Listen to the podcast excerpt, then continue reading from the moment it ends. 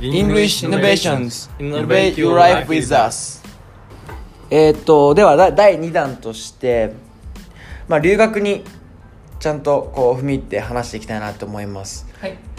でライチ君が留学したのはどこだったんですか？僕が留学したのは、えっと、中国のマカオにあるマカオ大学でですね。学部とか選べたんですか？学部は心理学ですへえはい。サイコロジー。サイコロジーです。もうめちゃくちゃ難しいですよ。本サイコロジーとかだとさ、はい。え授業ってもちろん英語も取る取るんですか？当英は。語っていうを取るというかあの僕はがサイコロジーを選んだ理由はサイコロジーの学部は全部英語なんですよ。なるほどね。なるほどね、というかマカオ大学が基本的に英語の授業がほほとんどが英語の授業になってるんですね。うんその現地の子たちも入るところなんですけどでも授業はほとんど英語でやるっていうところがあってでサイコロジーはまさに全部英語だったのでうん。僕はそれを理由にしたのもありますサイコロジーを選んだのはん。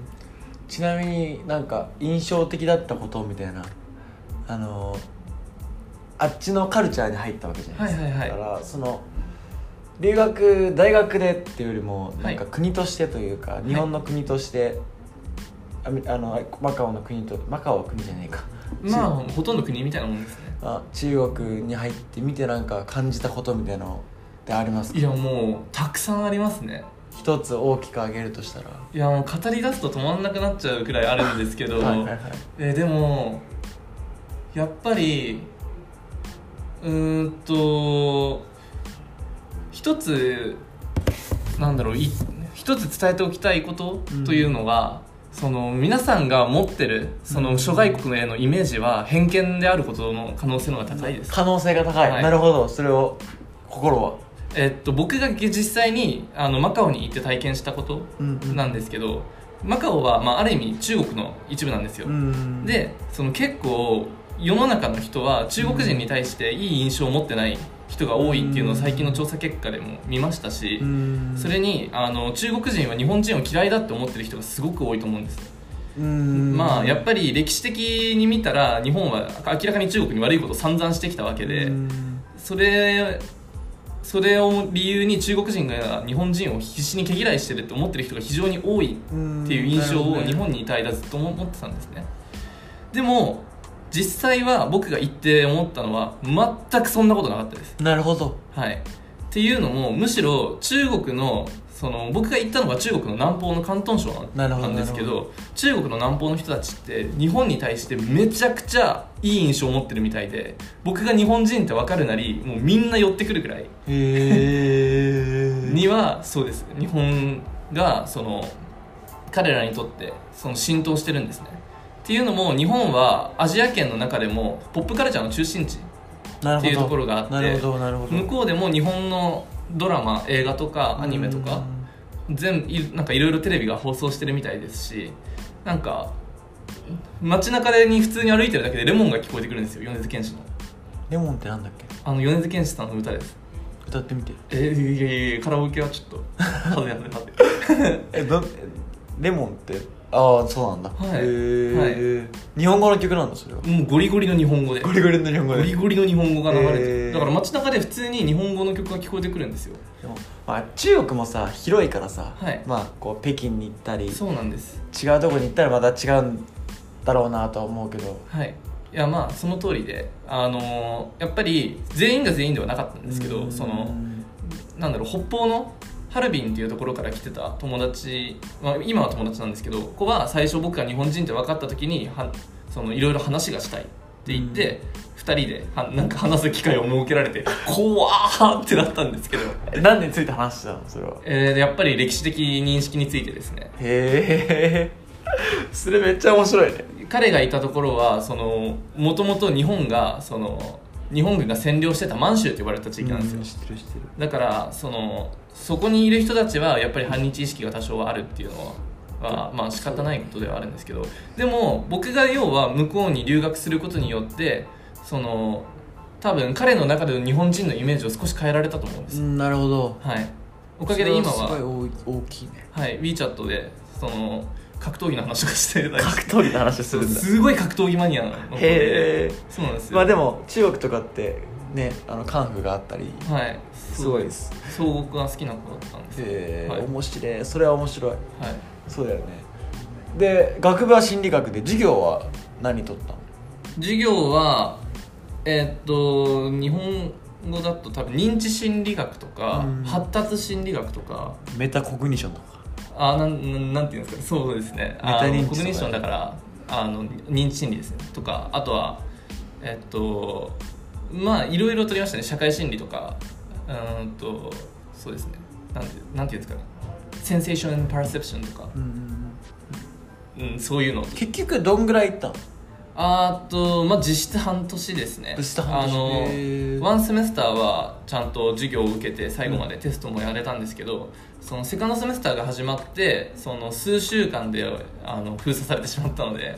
あ学校時代は封鎖されたんだ。っていうかその春節があるんですよ中国って春節って言ってあのなんなんていうんですかね。チャイニーズニューイヤー旧正月って呼ばれてるものがあってで授業が始まって数週間で春節休みっていうのに入ったんですね。なるほどね。だからなんだろうは冬休みが終わってからもう一回数回授業やってまた新しく休みが入るみたいなああそっか。感じで春節っていう期間に入ったんですけどでも春節に入ってからそのコロナがその春節の大移動のせいで、ああそういうことか。はい、コロナがすごい広まっちゃったんです。だから、春節から始業しないっていう形になってなるほどね。そこから今に至るまでずっと授業が止まってるっていう感じです。へえだから僕が入れたのは春節までの期間なので8月から2月までなので大体、約半年だね。まあ、約半年ですうね、ん。はい。まあ今でもその向こうの大学に席があるのでずっとオンラインで授業は受けてます。そうなんだ、い。えオンラインはじゃあ使うツールは Zoom。Zoom。はい。うん。 Zoom で。課題とかはどうどんな感じなんですか？課題もそのなんだろうグループプロジェクトとかうん。をそのやる形になってそのなんかアサインされたグループに入って、そのグループの中でトークしてあの Google スライド、うん。Google ドキュメントでスライドを作って提出いろいろなんか提出したりとかあー。プレゼンしたりとか。あとはオンラインで定期テストもありますクイズがあったりクイズがあったり。エッセイ提出したりみたいな、はい。まあそれプロフェッサーがこうやってくれてるみたいですね。ななるほどそれねぞれ違う何かがあります。なるほどね。留学じゃあ全部あっちの現地の人とのコミュニケーションも全部英語だったんですか？そうですね。あのもちろん僕英もともと英語しか喋れないのでじゃあ日本語以外は。そうだよね。はい、だから英語で喋りはするんですけど、うんでも同時に僕がその積極的に現地のコミュニティに馴染むためになるほどね。必死に広東語を勉強しました。へえそこんにのちはなんて言うんですか？你好 你好 你好 へえでも、まあ、実際はハローとかの方が多いかな。ー そうなんだ。日本人もこんにちはって言わないじゃないですかそんなに。まあそうだね、はい。そうだね。確かに確かにまあなんか漢字はニーハオと同じ漢字を書くんです。中国語の。ー。ニーハオと同じ漢字であ 你好 って。に人弁だよね。はい。人弁にこう書いてへえまあそうですね。で広東語をそうやって勉強する形でそのひなんだろう。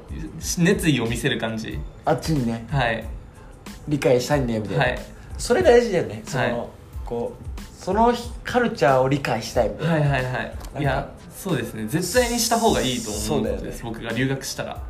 多分その俺は俺だっていうなんか俺は俺とかっていうこう自分を確立するっていうよりもなんか本当に自分からはい。理解したいんだわ僕はみたいなことの姿勢を見せることみたいなってはい。すげえ俺も大事だなって思ってなんか僕のマカオ大学なんかもう僕以外にも日本人は何人かいたんですけどそうだよね。はい。でもその日本人とばっかりつるんでたりとか、うん。そのなんだろう英語だけでご利用するからその現地に全然行こうとしない子とかうん。いたり結構して僕そういう子たちって本当になんかもったいないなって思っちゃって。うん。やっぱり現地に行くことでいろんな新たな発見とかもたくさんあるわけなのになんでその機会をちゃんと生かさないんだろうなって思っちゃったんですなるほどなるほどだから僕は現地に行ったら絶対現地語を学んでローカルに飛び込むのが大事だと思います。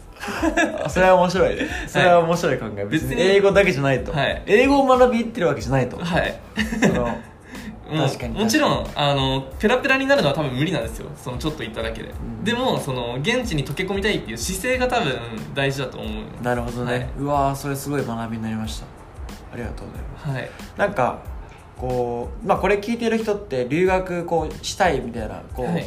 熱があったりはい。する人が多いと思うんですね。なんかそれをこう今のライチ君の経験とかを踏まえた上でなんか留学前にこれをやっておけばまあもっとはい。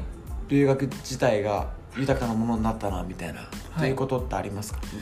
うーんまあ事前に準備しておくべきことですよね。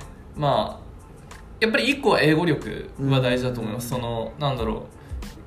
英語ってできればできるほどその授業についていきやすくなるので、うんそのやっぱり余裕ができるはずです、うんうんうん。やっぱり僕ももっと英語勉強しておけばなって思ったりします、サイコロジーなんかすごい熟語が難しいので、うん出てくる英単語なんか難しいので、うんだからやっぱりそういう TOEFL の勉強を続けるってのは大事だとうん。思いますね、でもまあ他にすべきことって言ったらやっぱりその現地を知ることうん。事前に。そして事前に現地を知ること、はい。なるほそして日本を知ることだと思います。どなるほど。はい。じゃあ3つだね。ね。英語を学ぶこと、はい。現地を学ぶ現地のカルチャーを学ぶ、はい。日本のカルチャーを学ぶと。はい。おやっぱり自然と現地に溶け込むには先に現地のことを知っておく必要があると思いますしはいはいはいはい。やっぱりなんだろうこっちでは当たり前でも向こうではタブーだったりすることとかもあります。あるし、まあ、あとは日本うん。はやっぱり向こうはその日本人っていうことを知っているとくるとやっぱり興味の対象になりやすなるんですよ。あなるほどね。はい。だからその日本について聞かれた時に答えられなかったら日本人として情けないじゃないですか ジャパニーズは強いわけですか？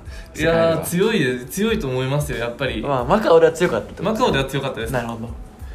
うん僕なんかはやっぱりアニメとかそういう文化に全然精通してなくてうんうんうん現地の子たちが言うアニメとか音楽とか全然分かんなくてうん。ちょっとなんか期待して話しかけてきてくれてるのになんかがっかりされちゃったのかなってちょっと残念だったり思ったりしたのでなんだろうあオールアラウンドに日本のことは知っといた方がいいかもしれなないるほどね。はい。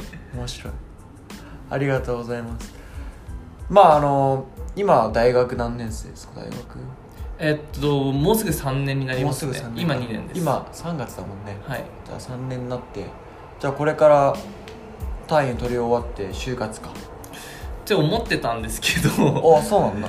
あのてでも当初の予定だと今僕日本にいないはずなんで、まあそうだよね。はい、帰まあ。国してから就活っていう流れだったはずだったので、ちょっと今狂っちゃってどうしようかなああってなるほどね。はい。なってますね。じゃあまあまあ今のを踏まえた上でまあまあ迷い中だとは思うけど、はい、まあなんかこれからこうどうしていきたいかみたいなあの大筋なうん。あのライチーのライチ君のビジョンみたいなことをちょっとだけ聞かせていただければなそうですね。